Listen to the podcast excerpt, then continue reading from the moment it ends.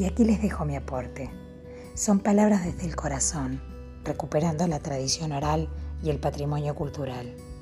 Desde Uruguay y con mucho afecto comparto estas rimas, versos, poemas y cuentos para los más pequeñitos.